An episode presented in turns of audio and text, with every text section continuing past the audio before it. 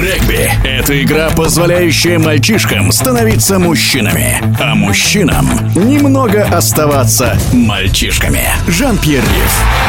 Все об игре брутальных джентльменов в программе «Точная реализация». Приветствую вас, уважаемые любители регби. В эфире пресс-секретарь Федерации регби России Антон Хализов. В первом четвертьфинальном матче чемпионата России по регби в Казани «Стрела» принимала действующего чемпиона России Красноярский Енисей СТМ. Эта встреча должна была состояться еще осенью, но тогда большая часть игроков Енисея заболела коронавирусом и встречу пришлось перенести на весну 2021 года. Встреча началась с попытки Енисея СТМ уже на четвертой минуте. После выигранного коридора Никита Чурашов пробил мяч себе на ход. Первым к нему успел Денис Симпликевич, выступавший на непривычной для себя позиции 13 номера. Хозяева немедленно бросились отыгрываться, они захватили инициативу. Более того, две желтые карточки с интервалом в 4 минуты получили игроки Енисея СТМ, Азат Мусин и Оливье Фридл. Но воспользоваться двойным преимуществом стрела не смогла. Енисей отстоял свою зачетку и после этого принялся набирать очки. Вторую попытку встречи положил после стремительного забега по краю Алексей Михальцов. Затем по центру оборону протаранил Евгений Елгин. Ну а четвертую попытку в первом тайме приземлил в городе Казанцев Никита Чурашов.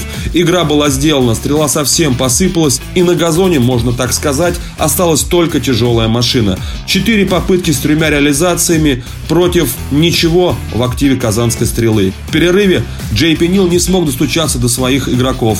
Более того, с интервалом в 9 минут еще две попытки в зачетке стрелы приземлил Денис Симпликевич. Таким образом, 13 номер Енисея оформил хет-трик. Стоит отдать должное стреле. До последнего казанцы старались набрать очки, и на 68-й минуте им это удалось. В зачетку Енисея прорвался Йохана Стром. Еще два очка добавил его соотечественник, южноафриканец Якобы Смараес. Но это все, что в этот день смогла сделать стрела. 40 на 7. Победа Енисея СТМ. И все в этой паре ясно с вероятностью 99%. Ну а второй матч другой четвертьфинальной пары между ВВА Подмосковьем и Новокузнецким Металлургом состоится 24 апреля в Монино в 17 17.00. Напомним, что в первом матче, который прошел осенью 2020 года, Металлург у себя дома одержал победу со счетом 26-14. Получится ли у подопечных Вячеслава Шелунова удержать преимущество 12 очков, мы узнаем в ближайший уикенд. В эфире был пресс-секретарь Федерации регби России Антон Хализов.